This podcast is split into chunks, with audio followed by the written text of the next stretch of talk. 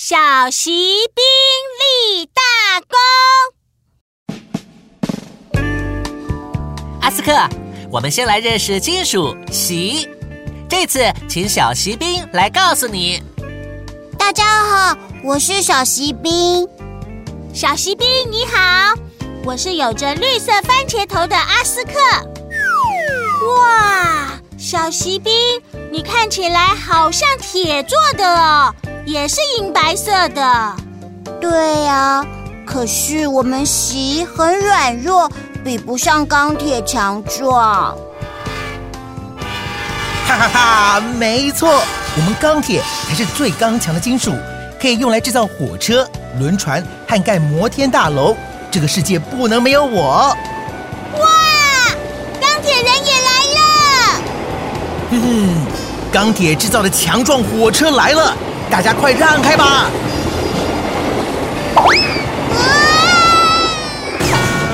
糟糕，小锡兵飞出去了。小锡兵，你还好吗？哦，我的腿跌断了。都怪我们锡太轻太软，我才会飞出去，而且腿一碰就断了。小锡兵，你可别小看自己，虽然锡很柔软。但是有很多金属少了锡就没办法变强壮哦。真的吗？我可以帮别的金属变强壮吗？对呀，好特别哦！我也想知道。iBox，快告诉我们！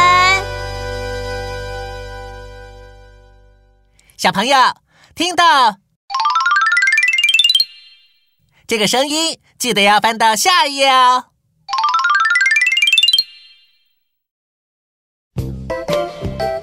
人类很早就发现了锡的秘密。你看，博物馆里有许多古人留下的青铜器，这些青铜器大部分都是由铜和锡的合金做成的。原来这些青铜器里面有锡呀！哎，钢铁人，你要做什么？哎呀，啊，这些青铜好硬啊！谁叫你要踢它？没想到柔软的锡和铜结合以后，就变成了坚硬的青铜。对呀，而且锡还改变了铜金属的许多特性哦。改变了什么特性呢？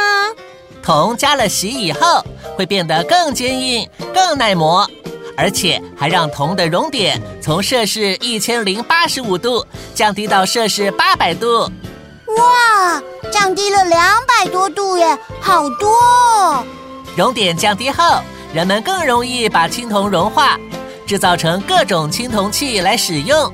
这也使得古人开始大量使用青铜。哇，小锡兵，你好棒！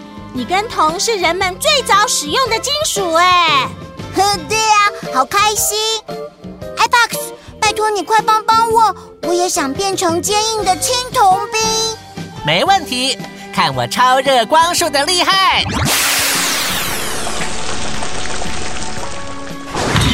哇，我变成青铜兵了，现在再也不用担心腿会断了。嗯，哼，再怎么硬也比不过我们钢铁强呀。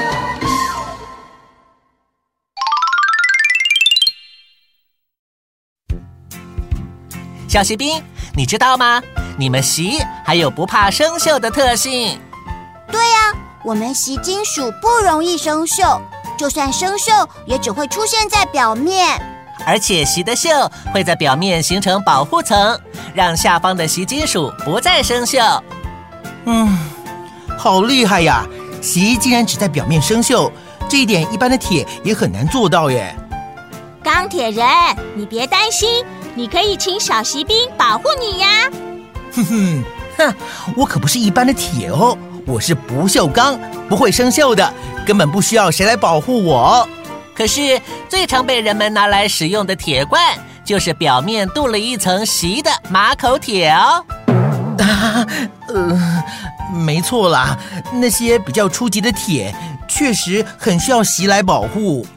而且马口铁，人们已经使用很久了。以前人们保存最好的茶叶跟食物的时候，都是用镀了锡的马口铁罐，因为锡可以防止铁生锈，而且锡没有毒，不会让食物变质。原来锡这么棒，那我还是当小锡兵好了。iBox，拜托你赶快把我变回来。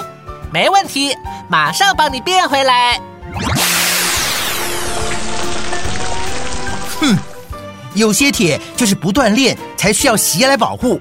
我回去一定要好好锻炼它们。其实铁和锡的组合很完美哦，因为铁坚硬不变形，而锡可防锈又不毒，还不透光呢。这些特点都是马口铁完美保存食物的关键。对呀，我们有安全的罐头吃，都是钢铁人跟小锡兵的功劳。谢谢你们，不客气。没想到我们吸金属这么有用。哼哼，我就知道人类还是少不了我们铁的帮忙。是是是，铁最棒了。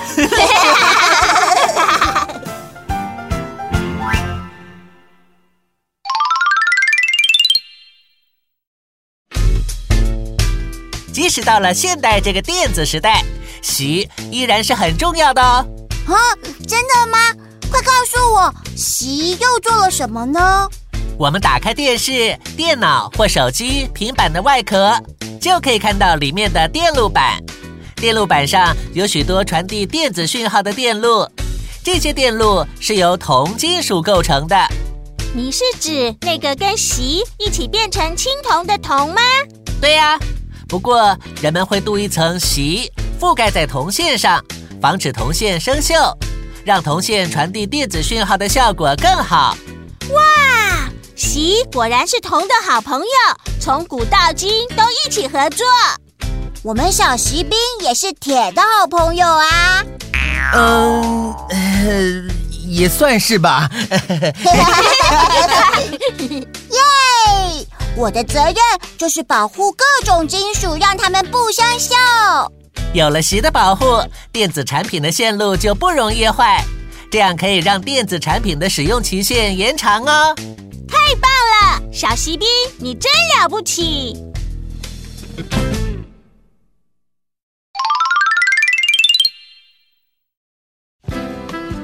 小锡兵，你知道吗？现在连制造玻璃也需要锡来帮忙哦。啊，玻璃里面也加了锡吗？难道玻璃是加了锡才变硬的？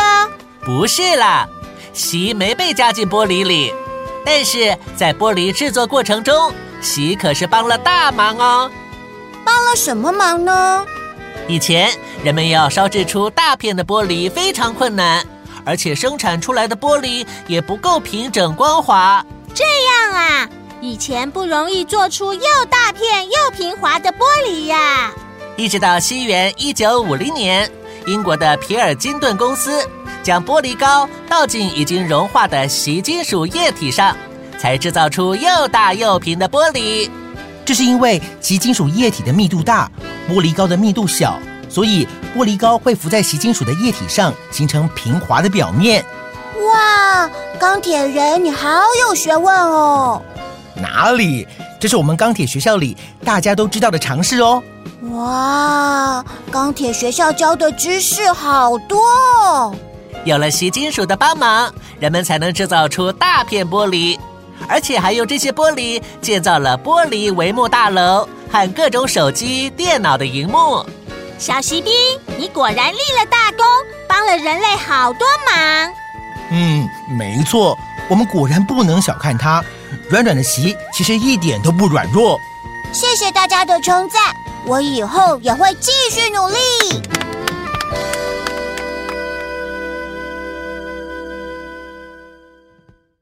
请小朋友翻到下一页，下一个单元要开始喽。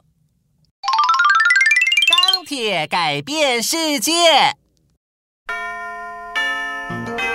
在钢铁学校里，学问很多的高年级钢铁人想考考小铁人们，对于铁的认识到底有多少？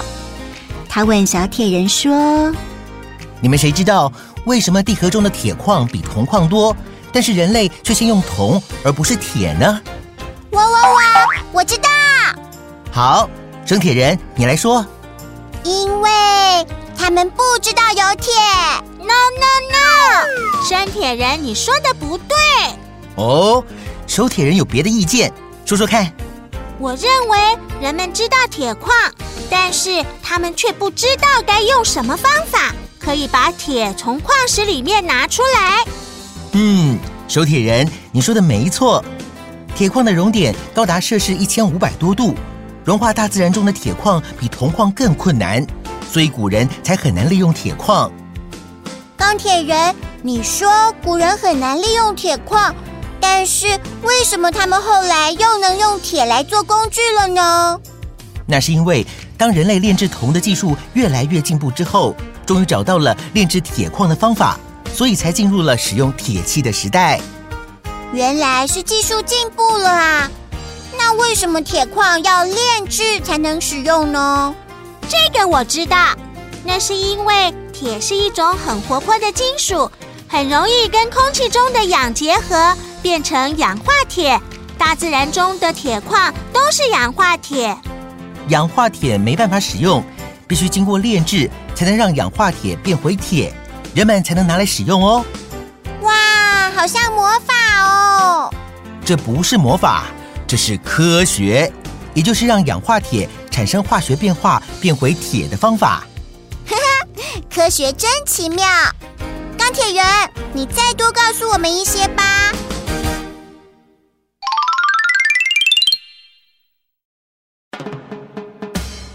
小铁人们，你们再猜猜看，人类最早使用的铁是从哪里来的？我知道，是从铁矿石里来的。No no no，不对哟！人类最早使用的铁是从外太空来的，也就是铁陨石里的铁。铁陨石里的铁就跟我们手铁一样，是一种纯铁。啊，陨石里也有铁啊！有呀，许多宇宙小行星都含有铁矿，就像地球的地壳里也充满铁矿石一样。当这些小行星飞向地球，经过大气层燃烧，剩下的很可能就是铁矿，于是就形成了铁陨石。原来是这样，呵呵，好有趣哦！一直到西元前一千四百年后，世界上的人们才开始发展出各种炼铁的技术。他们怎么炼铁呢？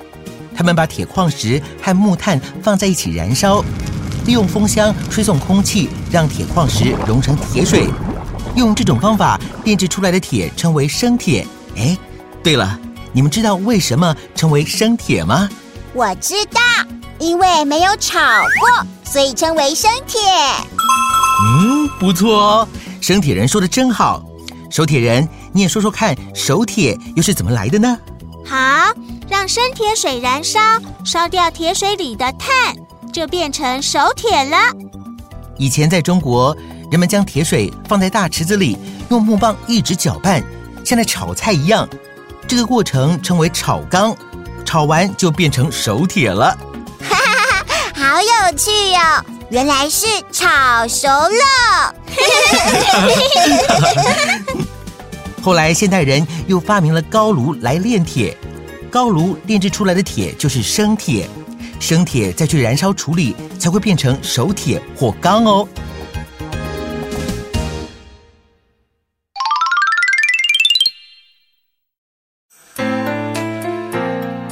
人，我想问你，为什么一定要把生铁变成熟铁呢？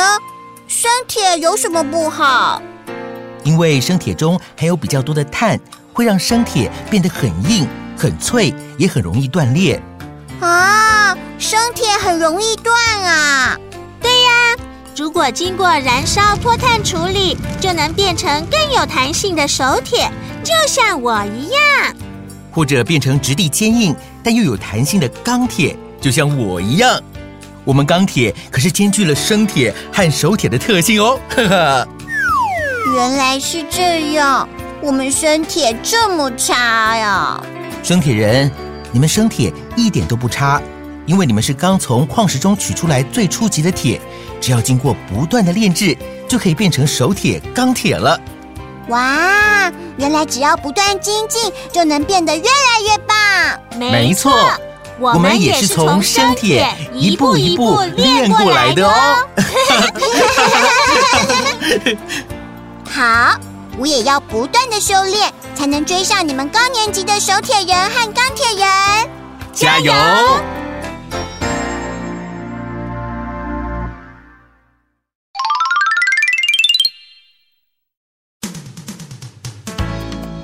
铁人，我想请问，人类是从什么时候开始才大量使用铁的呢？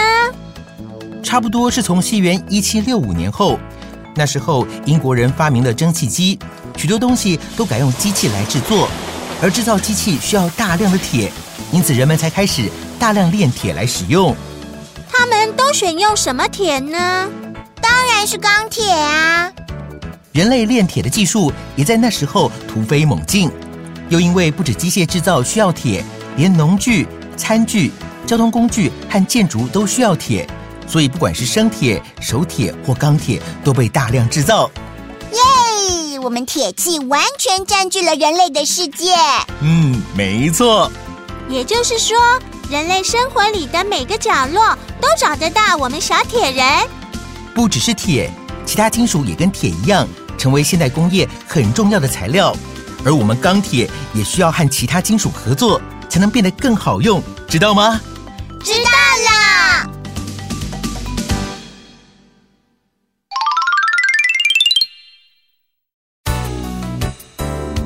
钢铁深入人们生活的每个角落，但是钢铁却不是万能的，铁器也有弱点。什么弱点呢？我知道，我们铁会生锈。没错，铁锈是我们最大的敌人。你们身上这些红褐色的斑点就是铁锈。如果生锈很严重，铁锈会一点一点剥落，把我们分解腐蚀掉。啊，好恐怖哦！哼，那该怎么办呢？你放心，哼哼，防锈的方法就在我钢铁人身上。钢铁人，你是用什么方法呢？只要在炼铁过程中加入镍、铬、锰、钼、钨这些金属，就可以做成不锈钢合金。不锈钢可以抗腐蚀、抗酸碱，而且也不容易生锈哦。原来是找其他金属合作，才能炼出最高等级的钢铁。没错，这就是不锈钢不生锈的秘密。用不锈钢制造出来的铁器有银白色的金属光泽，非常漂亮，而且也不怕酸和碱的腐蚀，真棒！等你们练成功以后，也能变成千年不锈的体质，更可以成为钢铁王国中最闪亮的明星，就像我一样。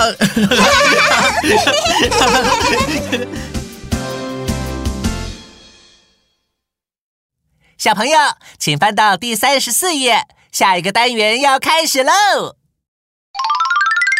水晶宫、巴黎铁塔与摩天大楼。阿斯克，你知道吗？自从人类开始大量使用铁之后，有几座铁制的建筑都让人很惊叹哦。有哪些建筑呢？快告诉我！第一座是英国的水晶宫。水晶宫，名字好美哦！iBox，快带我去看看。嗯，这样吧，我先带你去英国皇家植物园看看好了。走。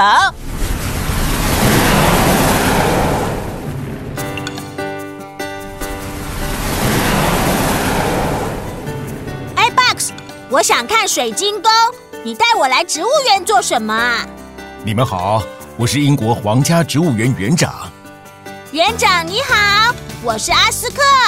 我听说你想看水晶宫，其实水晶宫的建筑师约瑟夫·帕克斯顿先生，他也是我们植物园里的园艺师哦。您是说园艺师也会设计房屋啊？帕克斯顿先生是从观察大王莲的叶脉结构得到了启发，所以他利用玻璃和铁架模仿叶脉结构，建造了好几座植物温室。你看，我们现在这间温室也是他建造的哦。温室里光线好亮，感觉也很坚固哎。是呀，这就是利用了玻璃透光明亮，而铁架坚固稳定的特性。帕克斯顿先生结合了这两种新材料，在西元一八五一年，英国伦敦举办万国工业博览会的时候，推出了他的创新建筑——水晶宫。当时一定很轰动，对吧？嗯，没错，那可是前所未见的创意，所有看到的人都非常惊讶。我也好想看哦。OK，我拿给你看。等等，你看。啊，这是照片哎，我想看真的水晶宫啦。呃，呃，呃，这有点困难呢。因为水晶宫在很久以前的一场火灾里被烧掉了啊，被烧掉了，所以 iBox 才会带我来看植物园啊。阿斯克，我们皇家植物园的温室跟水晶宫长得很像，你看看温室就可以想象得出水晶宫的伟大了。哦，好吧，不过我觉得跟每个植物园的温室都差不多啊。嗯你们的是比较大一点啦。呃呃，也对啦。呃，在西元一八五一年的时候看，可能会觉得很特别，但是现在世界各地都有这种玻璃温室了。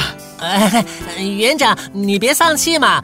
当过去辉煌的历史建筑，现在已经变成了日常可以看到的景象，这才是各种创新设计最棒的结果呀。哎呀，独眼怪球，你说的没错。相信在不久的将来，每个人应该都可以有一个像你这样的随行智慧机器人吧。园长，独眼圆球是我帅气的招牌外形。我的名字是 iBox。嗯，就像园长说的，说不定再过不久，每位小朋友都能有一个 iBox 哦。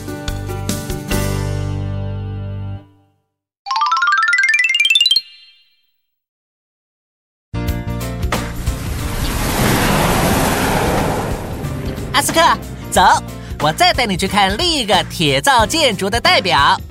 它还存在吗？不会又要去看照片吧？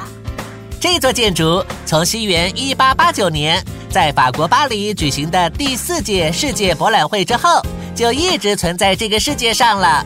哇，已经这么久啦！我猜猜看，这座铁建筑位在巴黎。该不会是埃菲尔铁塔吧？没错，就是埃菲尔铁塔，也常被称为巴黎铁塔。走，我带你去看看。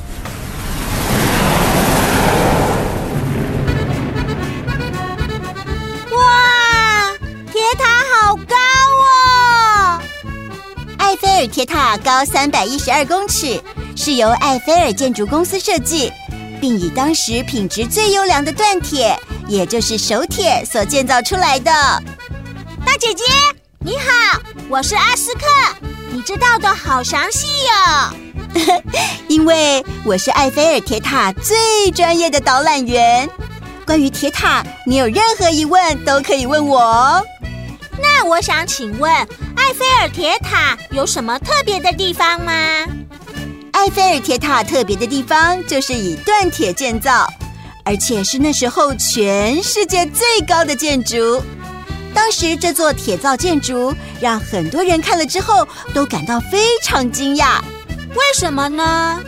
因为它除了坚固外，又那么美丽而优雅，所以埃菲尔铁塔在世界博览会中吸引了所有人的眼光，也带动了全世界铁造建筑的风潮。哇，好厉害哦！是啊。当时，埃菲尔铁塔打败金字塔，成为世界最高的建筑物，而且它只用了两年又两个月的时间就盖好了。建造速度之快，把全世界的人都吓了一跳。盖了两年多，这样算快吗？当然，那时候盖一座教堂可能需要几十年或一百年，但是埃菲尔铁塔却只用了两年多就盖好了。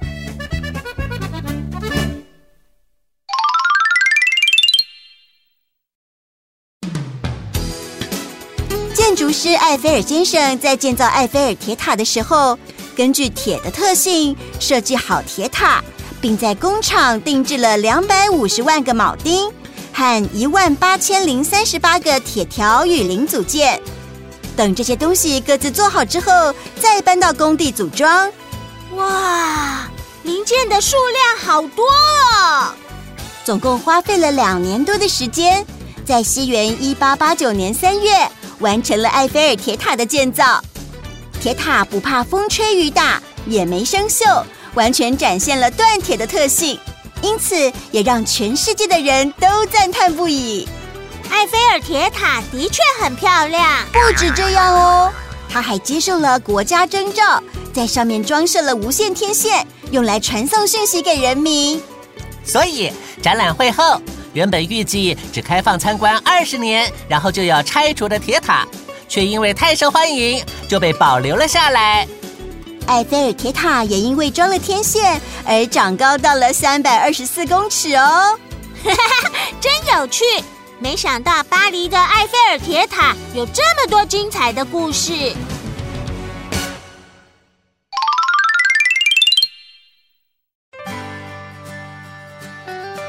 巴黎埃菲尔铁塔盖好后，也成了世界最高的建筑物。那现在呢？它还是最高的吗？很可惜，埃菲尔铁塔当了四十年的世界最高建筑物后，现在已经被摩天大楼给追过去了。啊？怎么会？因为炼钢与钢筋混凝土技术不断的进步，再加上电梯的发明，人类已经能利用钢铁建造更高更大的建筑物了。没错，西元一九三零年，美国克莱斯勒大楼建造完成后，它就以三百一十八公尺的高度超越了埃菲尔铁塔，成为世界最高建筑物。啊，好可惜呀！但是十个月之后，高达四百四十三公尺的帝国大厦又取代克莱斯勒大楼，成了世界最高的大楼。哈哈，竞争好激烈啊！这是因为钢铁建筑的技术越来越成熟，所以世界各国不断的增盖摩天大楼，也把现代都市带向钢铁与玻璃建筑的风貌。我知道，台湾的一零一大楼也曾经是世界最高的大楼哦。不过现在已经又被很多大楼追过去了。那现在世界最高的大楼在哪里呢？在阿拉伯联合大公国的杜拜，他们的哈里发塔塔高八百二十八公尺，是现在世界第一高楼哦。没想到用钢铁和玻璃盖出来的大楼可以盖得这么高。对呀，都快盖到云上面去了呢。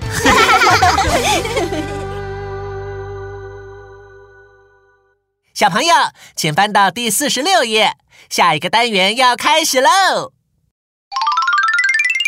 金属罐头妙用多。iBox，我问你，你知道罐头是怎么来的吗？知道啊，我昨天去超市买回来的。不是啦，我是问罐头是怎么被发明出来的。啊，你问这个呀？这个我也知道，罐头是来自法国国王拿破仑的一份悬赏。哦，这你也知道？快说给我听。好啊，听仔细了。十八世纪末期，法国和其他国家打仗，士兵每天都只吃干粮填饱肚子，因此许多人营养不良。哎呦，每天只吃干粮还腌制的食物，好没胃口哦。是啊，都吃不饱，也没力气打仗了。于是，法国国王拿破仑决定重金悬赏好点子。请大家注意，拿破仑国王提出悬赏，谁能发明让食物保存更久的方法，就可获得赏金一万两千法郎。哇，奖金好多呀！哎呀，我要赶紧去买食物来研究看看。于是，法国厨师尼古拉·阿佩尔花了十年的时间研究，终于找到了好方法。我找到好方法了，只要把食物装在玻璃瓶里，再放入水中加热，就能让食物保存很久哦。这是因为用软木塞把食物封在玻璃瓶里，用水煮过，高温可杀死食物里的细菌，就可延长食物保存时间。太好了，我终于得到一万两千法郎的奖金了。我决定用这笔奖金继续研究。到了西元一八一零年，英国的彼得·杜伦先生则利用镀锡的铁片马口铁，做成了铁罐头。铁罐很坚固，不会摔破，而且重量比玻璃罐更轻，用来装食物更方便。从此以后，马口铁罐头食品变成了军队中最重要的食物来源，也成为民众生活中便利的食品。有各种蔬菜、水果和肉类罐头可吃，真是太棒了！而且罐头携带方便，食物又好吃。现在我随时都充满力气。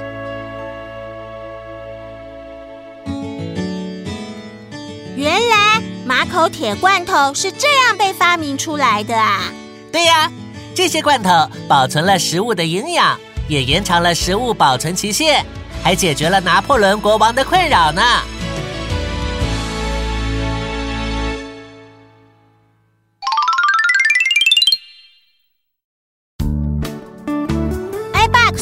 马口铁罐真的比玻璃罐更容易携带，而且不怕摔破。因为它材质很轻又坚固，装箱和搬运都很方便。难怪大家都爱用马口铁罐装食物。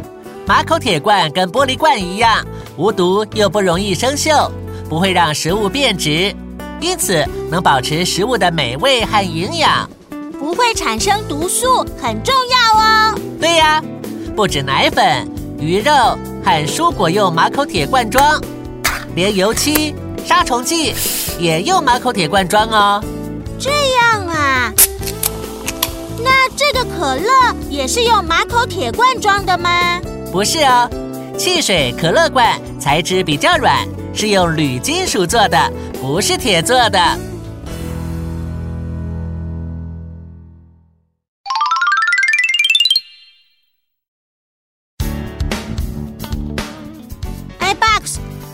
又是什么啊？铝是地壳里储存最多的金属，铝很柔软，也像铁一样有银白色的金属光泽。我想起来了，铝箔纸是不是用铝做的？没错。你说铝很软，可是可乐罐很硬哎。虽然铝很柔软，很怕碰撞，但是铝罐中装进汽水、可乐和啤酒这些有气泡的饮料，气泡会充满在罐子里，就可让软软的罐子变硬了。原来如此。那汽水为什么不能装在铁罐里呢？因为铁罐有接缝，气体会从缝隙里慢慢跑出来，不适合用来装汽水、可乐。但是铝罐制作的时候是一体成型塑造，没有缝隙，气体可以被密封在罐子里，不会外泄。没想到连装汽水跟食物的罐子都有这么多学问。是啊，用对材料。才能让食物不变质，吃起来好吃，而且还能延长保存期限呢。iBox，你看，这个洋芋片包装袋里面看起来亮亮的，应该也是用铝金属做成的吧？啊，你是怎么判断的呢？因为包装袋很软，颜色又亮亮的，这个包装一定是为了保护洋芋片不变质而设计的。所以我猜应该是用铝做的。没错，你推测的很正确。用铝箔包装洋芋片，可阻绝光线，还能密封起来，避免内容物接触空气，这样就能让洋芋片不容易变质而产生油臭味了，对不对？没错，阿斯克真是越来越聪明喽。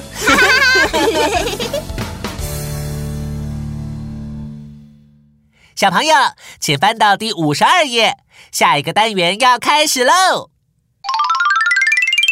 飞机材料大揭秘。阿斯克，我们前面说过，火车和轮船都使用了钢铁制造，让这些交通工具坚固又耐用。但是，你知道飞机用最多的金属是哪一种吗？嗯，飞机要飞上天空，还要对抗强大气流，又要载很多人和物品，用哪种金属最好呢？让我给你几点提示，你来猜猜看吧。一是铝，因为铝重量轻，不怕生锈。又容易和其他金属结合。二是钛，钛很耐腐蚀，重量轻，有弹性又不会变形。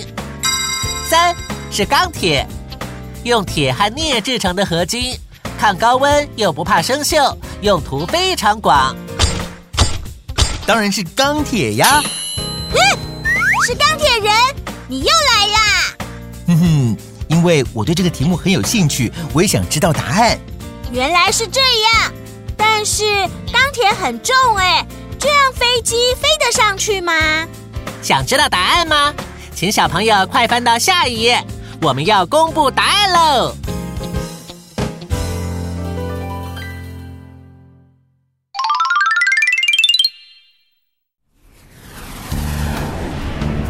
飞机要飞上天。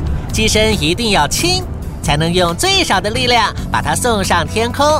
因此，飞机使用最多的金属是铝合金啊！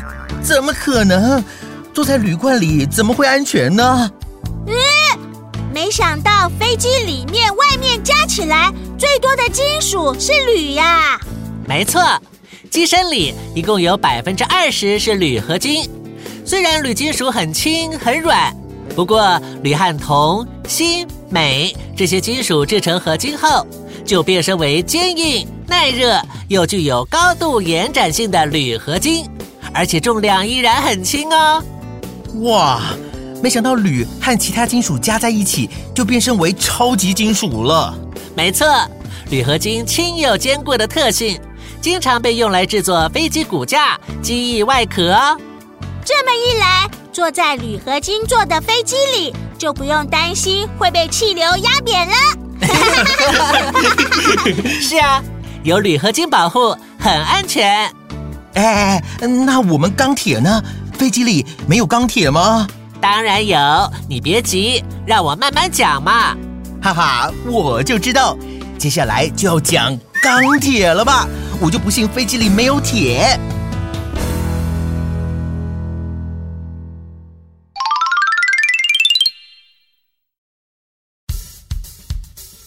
飞机上使用第二多的金属是钛。钛，那是什么金属？我看过吗？有啊，有些眼镜框或者自行车都是用钛金属做的。钛金属很有弹性，又不会变形。为什么用钛而不是钢铁呢？因为钛很轻，而且抗拉、抗压强度高。又能耐热耐寒，加入铝、镍、锡、锰等金属炼成合金，即使温差变化大也不会变形。耐热不变形有什么好处呢？用钛金属制作飞机引擎和油压系统，就不会因为气温变化很大而产生故障了，这样飞行才能更安全。原来钛金属这么棒哦，难怪我一飞到高空。有时会指令运作失灵，原来是因为温差太大造成的。一定是因为气温一下子变冷，钢铁零件受不了，才会变形故障。啊！原来我们钢铁不是万能，也是有极限的。知道就好，你也别气馁，钢铁仍然是飞机里很重要的金属哦。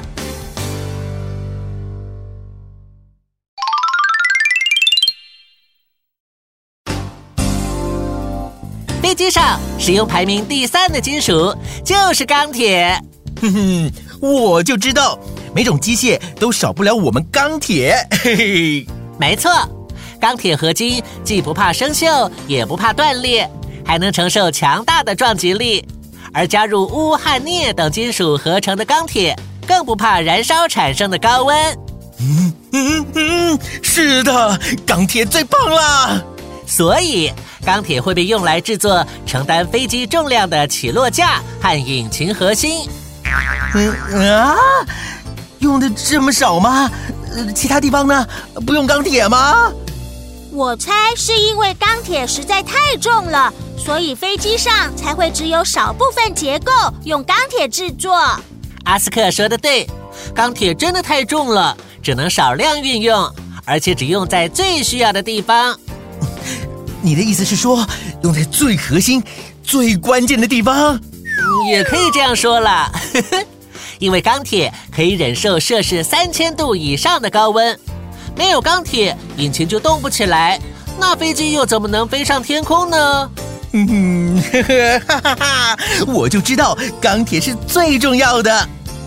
哎，Box，你说了这么多，可是我发现飞机材料分布图上还有百分之五十的地方都没有用这些金属。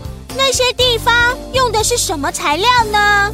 那些不是金属，而是一种很新的材料，叫做……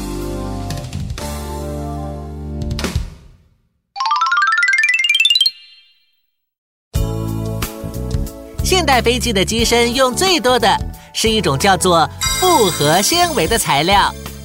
复合纤维材料，那是什么东东啊？复合纤维材料是一种包含了碳纤维、玻璃纤维和一些微量金属纤维制作而成的材料。它们可加热塑形，冷却后比钢铁还要坚韧呢。呃啊，比钢铁还要坚韧？有这种东西？更特别的是，同样分量的材料，复合纤维材料的重量只有铝合金的一半，而且它不但能抗腐蚀、耐高温。还能将机身和机翼一体成型制作。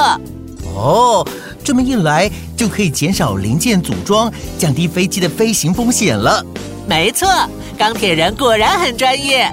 不过更重要的是，这种材料能让飞机变得更轻、更省油。哇，没想到复合纤维材料这么棒！现在可不只有飞机机身用复合纤维材料。连高铁、游轮都开始用复合纤维材料制作车身、船身了。啊？什么？那我们钢铁不就快被淘汰了吗？放心，最重要的引擎核心还是少不了你的。哈哈，说的也是，我只能当最重要的核心了。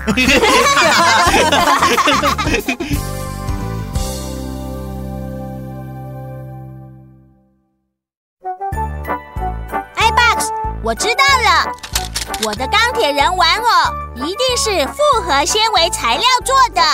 你这个钢铁人是花两百元买的，应该不会用这么高级的材料。那难道是用铝做的？因为它很轻哦。我想应该是塑胶，只不过在塑胶外面喷了有金属光泽的漆，看起来才很像金属啊。啊！没想到我的钢铁人玩偶竟然是塑胶做的。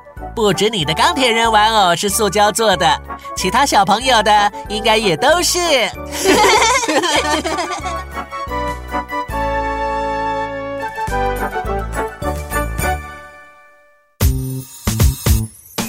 小朋友，这一期《新小牛顿》杂志的内容就到这里结束了，希望你会喜欢。有任何意见，可以写信来告诉我们哦。也要记得写信给我哦。我们下一期再见。